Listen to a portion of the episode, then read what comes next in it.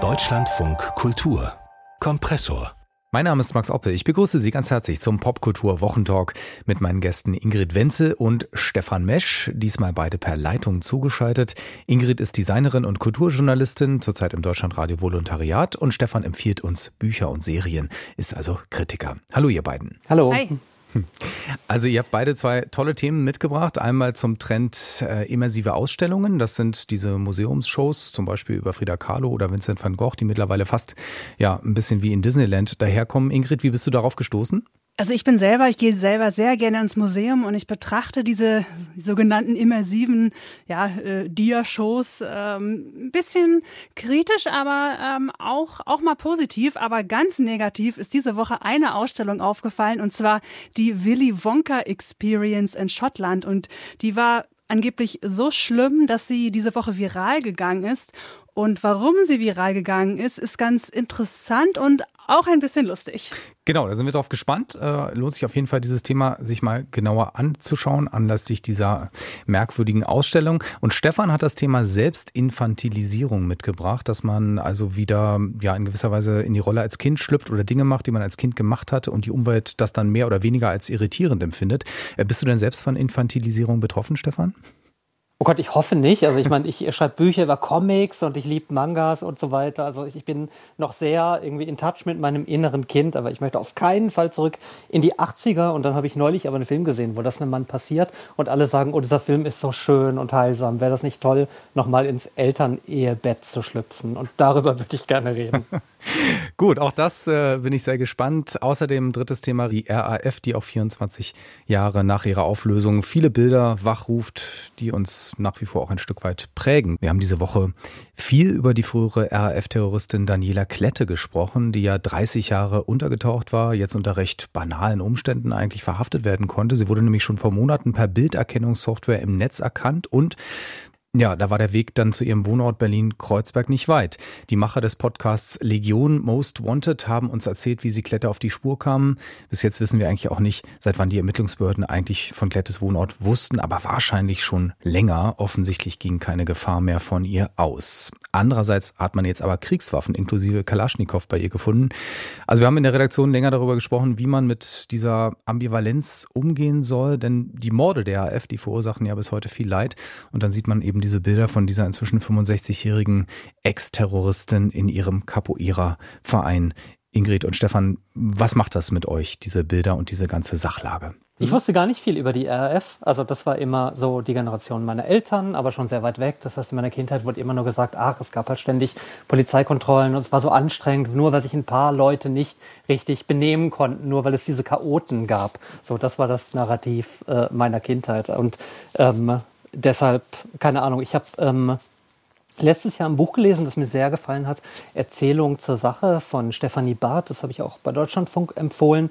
Da geht es um Gudrun Enslin, aber nicht als so eine Heldinnengeschichte, sondern vor allem um die Bedingungen ihrer Haft. Also es geht darum, wie sie sagt, ich habe folgendes Recht als inhaftierte Frau. Was ähm, enthaltet ihr mir vor? Wie sollte ein Rechtsstaat mit mir umgehen? Und so weiter. Und das sind, ich weiß nicht, fast 800 Seiten, wo einfach sehr genau rekonstruiert wird, wie dieser Staat irgendwie halt richtig gewaltsam gegen diese Frau ist. Aber andererseits denkt man natürlich trotzdem die ganze Zeit, ja, aber mh, hm, was war vorher? Also es ist kein verherrlichendes Buch, aber es ist einfach klar, das sind zwei sehr extreme Gewalten, die gegeneinander kämpfen. Und weil das bis heute eigentlich immer so ist, also weil ich mich natürlich frage, leben wir in einem Polizeistaat oder wie, wie, wie repressiv, wie, wie, wie viel Überwachung, also das sind ja alles Ängste, die wir alle immer haben, wie brutal ähm, sollte ein Staat gegen seine BürgerInnen vorgehen, hm. äh, war das super interessant, das zu lesen. Halt so ein ganz harter Knochen, diese Gudrun Enstin, die vor 50 Jahren parolenhafte Sätze gesagt hat, die ich heute noch oft bei ganz vielen so DatenschützerInnen und so hm. auf Twitter oder Blue Sky lese. Also super heutig eigentlich. Aber und der, der Witz oder hm. die, die Pointe ist jetzt halt, dass ähm, das noch sehr frisch ist und wir jetzt umgekehrt diese, diese Frau sehen, die so Fotos von sich auf Facebook gepostet hat, wo man so denkt, oh nein, was für ein Anfängerfehler eigentlich. Das ist doch klar, dass du da irgendwann erwischt wirst. Also hm. die Realität ist irgendwie nicht so ähm, raffiniert, also das, ist, das ist nicht das raffinierte Katz-und-Maus-Spiel, das ich jetzt von äh, RAF-Terroristinnen erwartet hätte. Und sicher Enslin auch ein ganz anderes Kaliber als eben diese Daniela Klette. Vielleicht Ingrid, äh, du als deutlich äh, jüngere ja. Kollegin, wie siehst du das? Also ich ähm, höre RAF und ich weiß, dass immer, wenn das Thema aufkommt, ob jetzt in dem Falle mit der äh, Festnahme oder mit einem neuen Film, dann haben viele Menschen immer einen persönlichen Bezug und eine Emotion dazu. Und ich überhaupt nicht. Ich kenne diese die berühmten RAF-Suchfahndungsplakate aus dem Geschichtsbuch ich weiß, äh, es macht in dem Sinne nichts mit mir, um zu deiner Ausgangsfrage ähm, zurückzukommen. Ich bin natürlich super gespannt, was da jetzt bei rauskommt. Ob da sind ja immer noch viele Morde ungeklärt, ähm, können die Hinterbliebenen der Opfer endlich ähm, ja einen Abschluss ähm, bekommen mhm. und äh, kann sie überhaupt für diese Straftaten auch belangt werden? Was kommt da jetzt raus in den Verhandlungen? Das ähm, finde ich auf jeden Fall spannend und ja, und ist sie, wie ist man nach 30 Jahren im Untergrund, ist man dann noch, also sie muss natürlich belangt werden für Straftaten, aber ist sie selber noch dieselbe Person, frage ich mich. Das ist in der Tat auch ein Punkt, der natürlich auch kulturell oder popkulturell interessant ist, der in Filmen auch verarbeitet worden ist. Ähm, wir hatten den Regisseur Andreas Petzold im Gespräch hier und der hat uns erzählt, was ihn immer noch an diesen Leuten interessiert, die jetzt so lange im Untergrund waren und dann irgendwann ja auch, auch einen Fehler gemacht haben, der dann zur Ergreifung geführt hat. Ich las damals, dass der Holger Grams, der da sich erschossen hat oder erschossen wurde, dass Holger Grams Marmelade einkochen wollte im Untergrund. Und ich dachte, das sind die ersten Risse im Betondiskurs der RAF, dass eine Sehnsucht da entsteht, wieder Teil der Welt zu werden.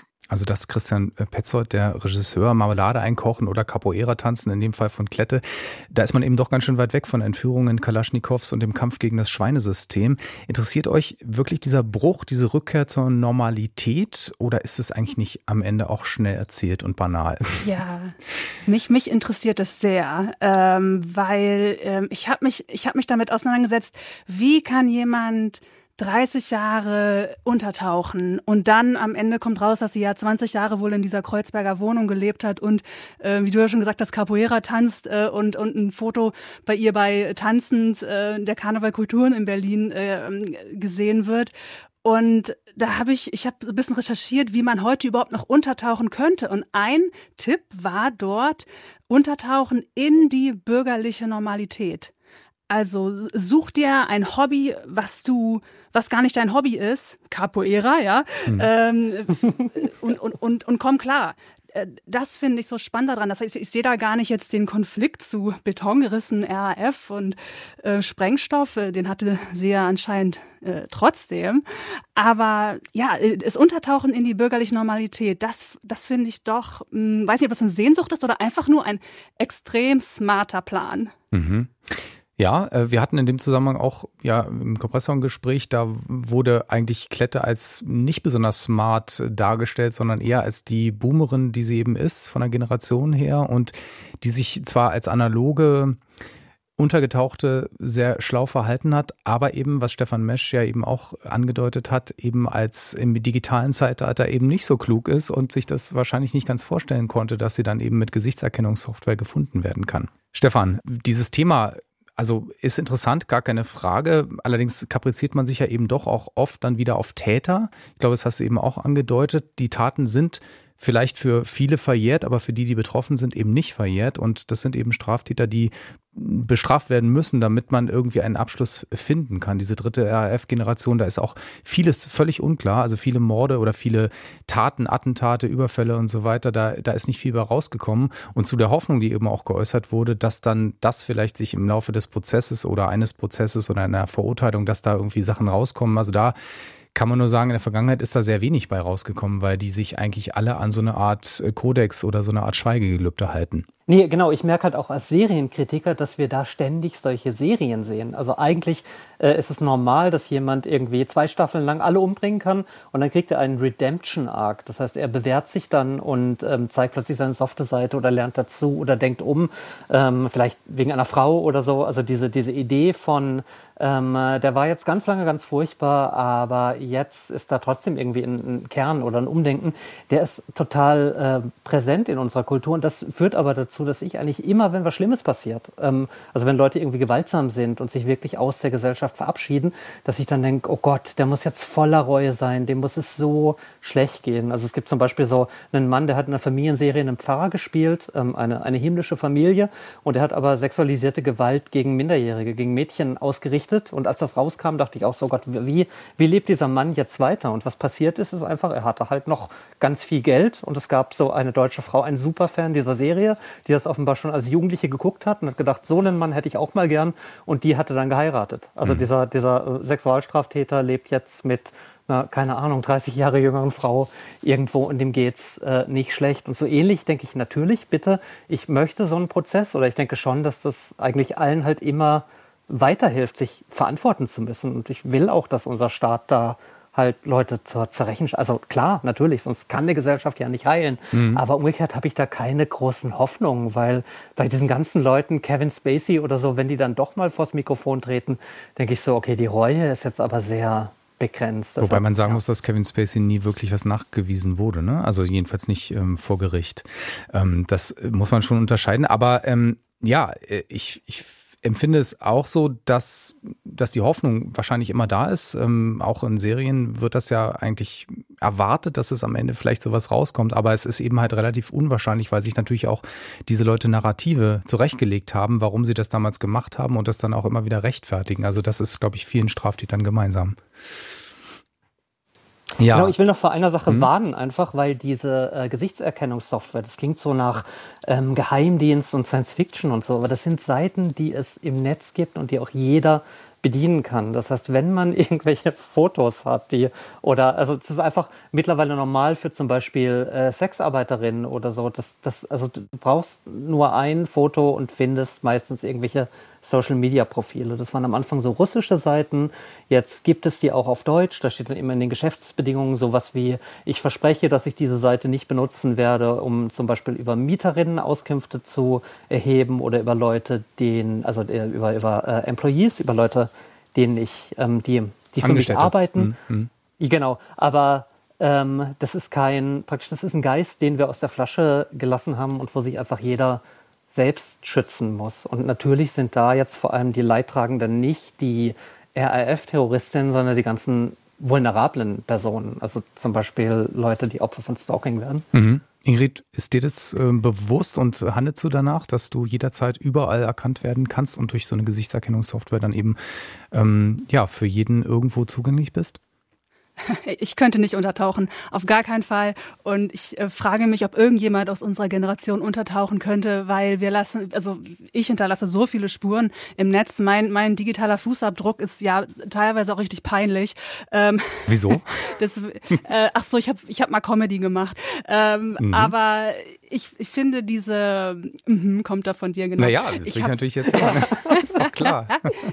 Nein, aber das, deswegen frage ich, deswegen mein, meine Frage vorhin auch, ist man noch dieselbe Person, die man mal vor 30 Jahren war? Und ich würde über mein Ich vor 10 Jahren sagen, ich bin das, ich kenne diese Person gar nicht. Und wenn ich dann natürlich an so eine Software denke, die ja jetzt ähm, natürlich sehr äh, in, den, in den Medien besprochen wurde, nach dem Motto, wie kann es sein, dass ein Podcast eine Terroristin findet, aber äh, die Polizei nicht? Das sind natürlich gefährliche Softwaren, weil die auch ungenau sind und weil der Datenschutz da gar ganz, ähm, ja, also diese Gesichtserkennung, die, die man von, von Handys kennt, ne, wo das Gesicht so biometrisch ausgemessen wird, das ist datenschutzmäßig ganz ähm, äh, schwierig und äh, ungenau und es können auch falsche Personen dann entdeckt äh, werden, die hm. man für jemanden, für eine Verbrecherin zum Beispiel hält. Und ja, genau, wie Stefan so, schon sagt, ne, äh, Stalking-Tool Nummer eins ganz das, problematisch. In der Tat, also da werden wir wahrscheinlich in Zukunft immer wieder drüber reden und da kann man auch nicht wirklich nicht genug vorwarnen und vorsichtig zu sein, eben mit äh, privaten Bildern und Inhalten. Weiter geht's mit dem Popkultur-Wochentalk mit Kritiker Stefan Mesch und Kulturjournalistin und Designerin Ingrid Wenzel. Ja, Ingrid, äh, du hast uns auf das Thema immersive Ausstellungen gebracht, also Ausstellungen, die, in die man eintauchen kann, mit allen Sinnen erlebbar sollen die sein, also auch mit Video und Ton. Vergnügen, dich einzuladen zu meiner bescheidenen Ausstellung. Alles, worum ich dich bitte, ist eine ehrliche und aufrichtige Meinung. Das soll also Frida Kahlo darstellen, wie sie sich die Macher der Ausstellung in Berlin offenbar vorstellen, mit diesem mexikanisch-spanischen Akzent. Das ist ein bisschen merkwürdig für meinen Geschmack, aber da sind wir natürlich schon mittendrin. Ingrid, was hat sich äh, auf sich mit diesem Trend?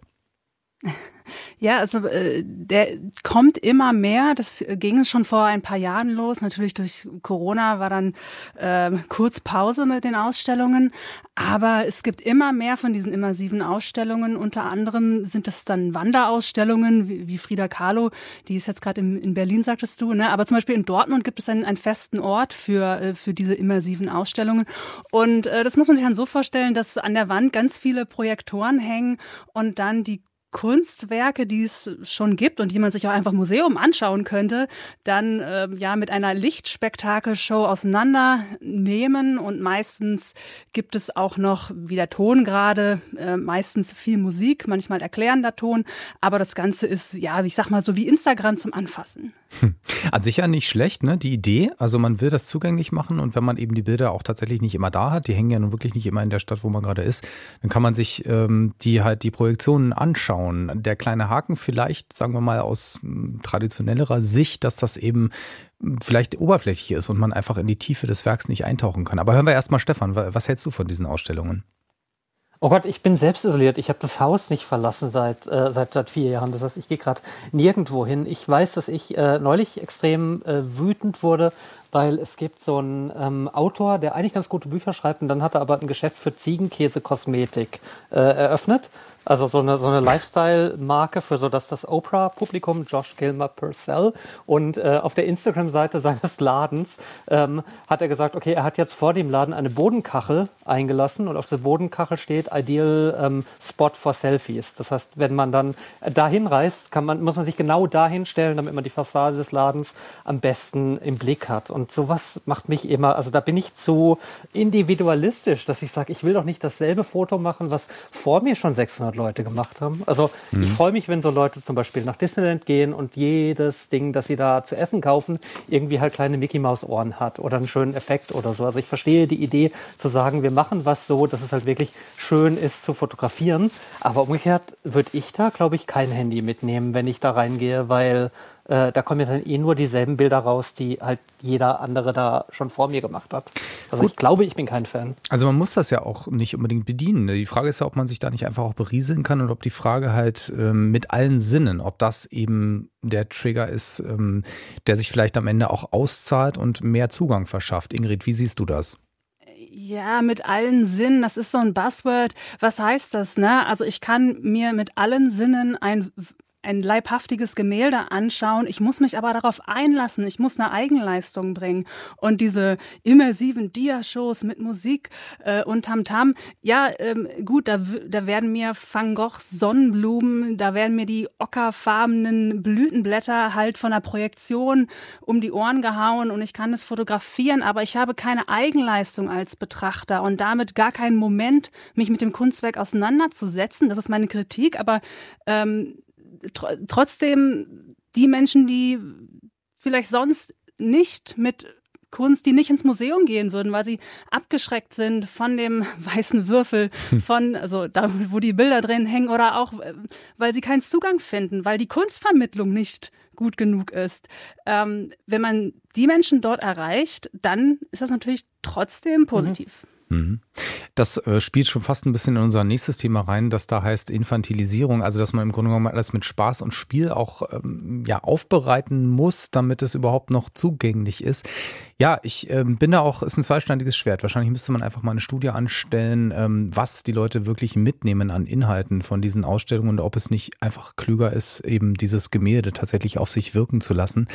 Ähm, ja, vielleicht ähm, andererseits, also einen monetären Aspekt hat es natürlich auch. Ne? Also Museen haben ein Interesse daran, dass sie ähm, publik werden mit solchen Shows, dass die Fotos überall viral gehen. Da gibt es allerdings so eine, eine, eine, spannende Ausstellung, die schiefgegangen ist, ja, also äh, total schief, die Wonka-Ausstellung. Äh, ich glaube, die war in Großbritannien. Vielleicht sollte man diese Geschichte nochmal zum Besten geben. Ja, genau. Also ähm, es gibt natürlich immersive Ausstellung, die sich mit, mit Frida Kahlo, Van Gogh, Gustav Klimt immer mit den schönen Bildern beschäftigt. Aber es gibt natürlich auch immersive Ausstellungen, wo es rein um den Kon Konsum oder auch um nicht künstlerische Themen gibt oder halt um Willy Wonka, diesen fiktionalen Schokoladenhersteller. Und in äh, Glasgow in Schottland gab es eine angeblich immersive Ausstellung zu Willy Wonka, um die, um die 40 Euro das Ticket. Da sollte man eintauchen, neben Schokobrunnen durch eine Fantasielandschaft spazieren, begleitet von Umpa Lumpas, den kleinen kleinen Helferlein. Und die Realität war dann eine Mehrzweckhalle mit Sichtbeton, paar traurig rumstehenden Gummibärchen und ähm, äh, Postern an der Wand und den Umpa, ein, einem Umpa-Lumpa einer Frau, die das ausbaden musste, die diese schlecht, das schlechte Management ausbaden musste. Die Kinder haben geweint, ähm, Besucher haben die Polizei gerufen und das ging viral und sie ist viral gegangen und sie wurde ein, ein, ein, ein, ein sofortiger Insider-Joke, ein sofortiges Meme und das ist total spannend, dass etwas so schlecht ist, dass es halt wieder gut wird und viral geht. Trashig, also. Ähm, vielleicht, wenn man äh, das einfach mal weiterdenkt, ja, also abgesehen von diesen völlig gescheiterten Versuchen, aber wenn man es eben professionell macht, und da gibt es ja auch genügend Beispiele für, dann kann man sich auch fragen, was der nächste Schritt ist. Also eben diese, ja, ob man dann eben tatsächlich noch reingehen muss. Und äh, Stefan, äh, vielleicht für dich in der Selbstisolation ähm, ist das ja vielleicht dann auch eher interessant, ob man das dann eben online so aufbereitet, äh, dass es nicht mehr nötig ist, dahin zu gehen und ähm, das immersive Erlebnis trotzdem zu haben. Also wie, wie würdest du das weiterdenken? Könntest du dich dafür erwärmen? Ach Gott, nee, da gibt es zwei Sachen. Zum einen habe ich noch nie so eine Oculus Rift ausprobiert oder so. Also ich kenne die Videos immer nur im Browser. Das würde ich schon gern mal sehen, wie das, wie gut Diese das Brille, mittlerweile oder? ist. Mhm. Genau, ja. Also einfach so eine, so eine Daten, wenn ich halt den Kopf drehen kann und so ein ganzes Panorama habe und dann praktisch durch die Bilder laufen kann oder so. Das ist ja äh, relativ häufig mittlerweile und scheint auch ganz gut zu werden. Wenn dann Leute sagen, sie ähm, haben alles aus der Sicht von einem Vogel gesehen und denen ist richtig schwindlig geworden.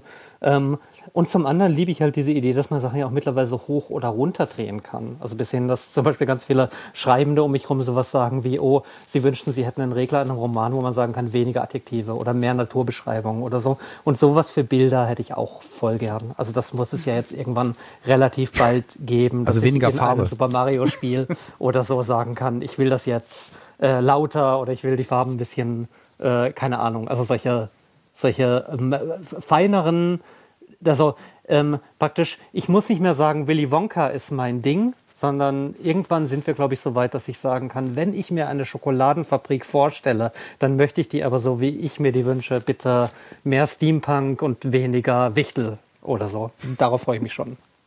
Und das wird auf jeden Fall kommen. Ja, das also, denke ich auch. Genau, ja, Ingrid, äh, vielleicht hören uns ja auch Ausstellungsmacher zu und nehmen das als Anregung, wer weiß.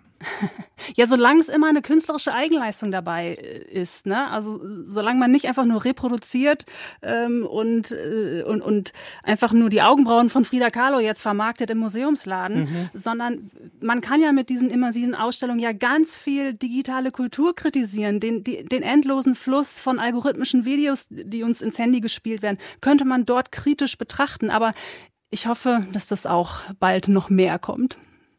Und damit sind wir beim nächsten Thema hier im Popkultur Wochentalk mit Ingrid Wenzel und Stefan Mesch. Ja, wieso machen wir uns selbst zu Kindern über Selbstinfantilisierung? Sollten wir erst mal klären, Stefan, was das bedeutet, wo das herkommt. Ich kenne das als Kampfbegriff, dass man halt Leuten sowas sagt wie du bist ein Erwachsener und du spielst mit Lego. Warum gibt es diesen Barbie-Film? Plötzlich sind diese He-Man-Action-Figuren wieder ganz populär. Was passiert hier eigentlich? Also warum hört die Kindheit gefühlt nie auf, aber vor allem halt in diesen Konsumwelten. Also wenn ich heute, also Dinge waren ja früher für Kinder und dann war man irgendwie mit zwölf plötzlich so äh, erwachsen praktisch oder mit 14. Und dann gab es die Jugend so seit den 50ern, wo Leute gesagt haben, nee, das ist ein eigener Lebensabschnitt, nochmal nochmal mit eigenen Regeln. Und jetzt hört diese Jugend aber nicht mehr auf. Das heißt, wir haben diese Berufsjugendlichen ähm, und halt immer wieder solche Statistik, äh, Statistiken wie ganz viele ähm, so, so Heb- oder erlebte ähm, Mahlzeiten im Glas werden von Erwachsenen gegessen oder Cartoons sollen eigentlich genauso sehr die Eltern wie die Kinder ansprechen und so das weiter. Das ist ja eigentlich schon Hip-Gläsern. Also ich kenne das noch von den Milchschnitte, die dir von ja, Erwachsenen genau. weiterhin so auseinandergenommen wird mhm. und das weiße Zeug dann so rausgelöffelt wird. Okay, interessant beschrieben. Also es ist ja eigentlich ja. ein ganz alter Hut, dass man so sagt, oh nee, werd endlich erwachsen, äh, lass die Sachen aus deiner Kindheit zurück. Mhm. Aber was jetzt passiert ist, ist, dass ich einen Film gesehen habe. Ich werde den auch gleich äh, spoilern. Also wer den Film noch sehen will, Achtung, bitte kurz weghören. Es geht um All of Us Strangers und da erhält ein äh, schwuler und einsamer Mann die Chance, nochmal Zeit mit seinen Eltern zu verbringen. Ähm, und zwar als die Eltern äh, noch, also ähm, er führt das Leben oder den Alltag mit diesen Eltern weiter, so wie er sie zuletzt kannte, nämlich da war er ungefähr zwölf. Das heißt, er feiert dann Weihnachten mit ihnen. Äh, sie fragen so, ah, okay, du bist jetzt erwachsen, du bist jetzt fast 50, aber wie geht's dir denn? Die Eltern sind unglaublich stolz. Ähm, und die, die Szene, die, wo sehr viele Leute sagen, das war heilsam, das war ganz wichtig, das hat mir so gut getan, das ist ein Sehnsuchtsbild auch für queere Männer, aber wo auch ganz viele so queere Freunde von mir sagen, nee, sie haben sich so manipuliert gefühlt und sie sind so wütend ist, dass er in seinem alten Kinderzimmer schläft oder probiert zu schlafen und dann nicht einschlafen kann und dann klopft er am Elternschlafzimmer und sagt, Mama, Papa, darf ich zu euch ins Bett? Das heißt, wir haben diesen Schauspieler Andrew Scott, der ist 46, der trägt einen Kinderschlafanzug und der schlüpft dann halt zwischen seine Eltern unter die Decke und führt ein sehr schönes und toll gespieltes Gespräch äh, mit seiner Mutter darüber, wie halt die 90er dann doch ganz anders waren, ja. als er gedacht hat. Aber ich habe mich da manipuliert gefühlt oder dachte so, oh krass, es war mhm. nie versprochen. Also ich mag meine Mutter, es ist alles in Ordnung. Aber es war nie eine Sehnsucht von mir, irgendwie einen Kinderschlafanzug zu tragen und ein heilsames Gespräch mit meiner Mutter zu führen. Ich denke, das, 40, nein, nein, nein. Das sind wir jetzt auch bei einer sehr, sehr äh, breiten Skala, ne? Also was, was da sozusagen als vielleicht normal noch gesehen werden kann und was dann vielleicht schon in so eine etwas traumatisierte oder äh, krankhafte Richtung geht. Vielleicht Ingrid erstmal, kannst du was mit dem Thema anfangen? Ja, da ist natürlich so viel drin und man muss auch dazu sagen, dass, äh, dass die Eltern in dem Film ja verstorben gestorben sind auch. Ne? Also dass da nochmal so eine Sehnsucht nach den toten Eltern ist, was glaube ich viele kennen, dass sie gerne mit verstorbenen Familienmitgliedern mhm. jetzt sofort oder vielleicht später im Leben nochmal gerne reden wollen würden. Und ähm, das äh, in dem Film auferstehen zu lassen, ähm, finde ich total schön. Kann da auch den Film Petite Maman empfehlen von Céline äh, Sciamma, ähm, wo es um drei Generationen von Frauen geht, die sich auch ähm, geisterhaft begegnen. Ähm, ähm, aber was du sagtest, Stefan, mit jetzt werd endlich erwachsen, tja, was heißt denn das? Das ist so eine Floskel. Weil es mhm. heißt, erwachsen werden dann einfach, ja, lass, lass die Kindheit und die ganzen Verletzungen aus der Kindheit hinter dir, wie, wie alle anderen Erwachsenen, und ähm, krieg halt einfach mal alle drei Jahre einen richtig fiesen Wutanfall. Ne? Ich glaube, da ist, ist auch, ähm, in dem Film geht es ja auch darum, dass die Generation, ähm, da geht es ja auch darum, dass er sich nicht outen konnte. Ähm, und sich dann outen konnte mit den Eltern, äh, vor den Eltern und dass er ja auch so, ein, so eine gesellschaftliche Veränderung beschreibt und ich glaube, dass diese gesellschaftliche Veränderung haben wir auch in der Generation, was vielleicht das Aufarbeiten der eigenen Kindheit angeht. Also mhm. ich finde, wie gesagt, das sind so viele Aspekte und ähm, ich greife mir einfach mal die Tatsache heraus, dass es seit ungefähr 10, 15 Jahren völlig normal auch erscheint, dass Erwachsene sich wieder drei Fragezeichen-Kassetten anhören, Rollenspiele wie das schwarze Auge zusammenspielen, lustige Taschenbücher lesen im Bett. Also ähm, geht mir selber auch so, ja, vielleicht noch Chips essen dabei. Also Nostalgie, Eskapismus, da kommt vieles zusammen und die Frage ist eigentlich eher, finde ich, die entsteht, ob das akzeptiert ist oder ob man eben äh, dann als merkwürdig gilt. Und da sind die Grenzen vermutlich fließend. Also äh, ich denke, dass meine Eltern das früher niemals gemacht hätten, auch weil deren ähm, Referenzen an ihre eigene Kindheit überhaupt nicht so sind. Die haben gar nicht so diese positiven Erfahrungen, die sie dann später wiederholen wollen. Und es gibt eben, was Stefan eben beschrieben hat, auch dieses klare Ding, man war irgendwann nicht mehr Kind, man war irgendwann jugendlich oder erwachsen und dann hat man bestimmte Dinge nicht mehr gemacht. Und deswegen glaube ich auch weiterhin ist es auch heute wieder immer die Frage, wie man gespiegelt wird, wie man be beurteilt, bewertet wird. Und da sind wir auch schon wieder in ganz vielen aktuellen Diskursen drin, dass eigentlich heutzutage alles fast bewertet und äh, wird überall bei jeder Gelegenheit. Und da sehe ich ein ganz großes Problem. Ja, absolut. Das war nämlich der, der, der, die, die zweite Sache zum Thema, wo ich dachte, jetzt ist es ein Kompressor-Thema. Ich will da wirklich drüber reden. Es gibt einen Podcast, den ich super gerne höre, der heißt Drama Queens. Das sind drei Schauspielerinnen und die haben in so einer Teen-Serie, in sowas wie Dawson's Creek oder Beverly Hills 90210 mitgespielt. Die Serie hieß One Tree Hill. Und ähm, was passiert ist, ist aber, dass der Chef, der Showrunner, Mark Schwan, ähm, hat sich in eine von denen verliebt und ähm, hat ihr nachgestellt, hat sie bedroht, hat Leute gegeneinander ausgespielt gespielt. Also war einfach ein richtig abusive Boss. Und sie waren sehr jung. Und jetzt gucken sie ähm, diese Serie nochmal. Sie sind alle so in meinem Alter, so 40, 41. Ähm, sie haben Therapieerfahrung, sie sind Feministinnen und sie ähm, können halt ganz viel erklären, einfach warum diese Serie oft so schlechte Momente hatte oder so eine Frauenfeindlichkeit oder so reaktionär war, weil es eben diesen, diesen toxischen Mann gab da in der Mitte, der probiert hat, sie immer wieder zu ähm, kontrollieren. Und ähm, das Problem ist aber, dass diese Schauspielerinnen voll oft sagen, oh, wir waren so jung, Leute, wir waren Babys. Und da war dieser, wir waren 21, wir waren Babys. Und dann war da dieser Mann, der war 40. Und äh, die Stimmung ist jetzt gekippt. Also diesen Podcast gibt es seit drei Jahren und jedes Mal, wenn ich Kommentare lese, irgendwo auf Reddit oder so, sagen alle nur noch, Sophia Bush, bitte halt den Mund, bitte sag nicht nochmal, we were Babys. Du warst eine berufstätige Frau. Du kannst nicht mit dieser Selbstviktimisierung und mit dieser Selbstinfantilisierung immer wieder sagen, du warst zu jung. Du bist trotzdem im Berufsleben gestanden. Mhm. Und dann hat es noch mal so einen ganz schlimmen amerikanischen Dreher. Das sind nämlich auch, Sophia Bush hat dann nämlich geheiratet mit irgendwie 20 oder 21. Wie er hat irgendwie ganz, ganz, ganz, ganz wenige Monate gehalten, der Mann ist fremdgegangen und so weiter. Darüber wird heute noch geredet. Und sie sagt jetzt rückblickend, sie will gar nicht groß über die Ehe reden, aber sie hätte einfach nicht heiraten sollen, weil das Gehirn ist in diesem Alter noch nicht ausgereift. Man ist erst mit irgendwie 26 oder so biologisch, äh, neurologisch so weit, dass man wirklich halt ähm, gefestigte Entscheidungen treffen kann. Ähm, und deshalb sagt sie zum Beispiel, man sollte halt wirklich keine gefährlichen Sachen gucken, bis man 26 ist. Mhm. Man sollte auf keinen Fall Pornografie konsumieren. Das ist alles ganz schädlich, weil das Gehirn wächst ja noch. Und das ist ja natürlich halt voll das ableistische, gefährliche Gewäsch. Also wir können ja auch nicht irgendwie über jede Person unter 26 sagen, nee, tut mir leid, dein Gehirn wächst noch, du bist unzurechnungsfähig. Ja, ich denke, da, das sind dann auch wirklich äh, individuell so große Unterschiede. Ähm, das äh, insofern interessant, also da, da ist ja der Versuch klar zu erkennen, also dass man auch dann keine Verantwortung für was übernimmt, was man in diesen jungen Jahren getan mhm. hat. Ich nehme tatsächlich wahr, ähm, man sagt ja auch, ne, dass, dass Kinder heutzutage später ähm, erwachsen werden auf, auf eine Art, einfach weil die Gesellschaft es auch von ihnen nicht so erwartet. Ich nehme aber zum Beispiel wahr, dass bei meiner eigenen Tochter zum Beispiel es so ist, dass die Dinge hm, als eher albern oder infantil empfindet, die ich äh, gut finde, also sowas wie Comic lesen, ähm, selber aber sich da schon, schon viel mehr in so einer Erwachsenenwelt verortet. Ähm, also das klärt sich gewissermaßen um, ja. Also, genau wie es früher im, im eigenen Elternhaushalt ganz anders war, dass man eben die meinetwegen Comic lesen toll fand und die Eltern das für blödsinnig erachtet haben. Aber mhm. vielleicht ist es ja auch ganz anders bei anderen. Wie ist es bei dir, Ingrid?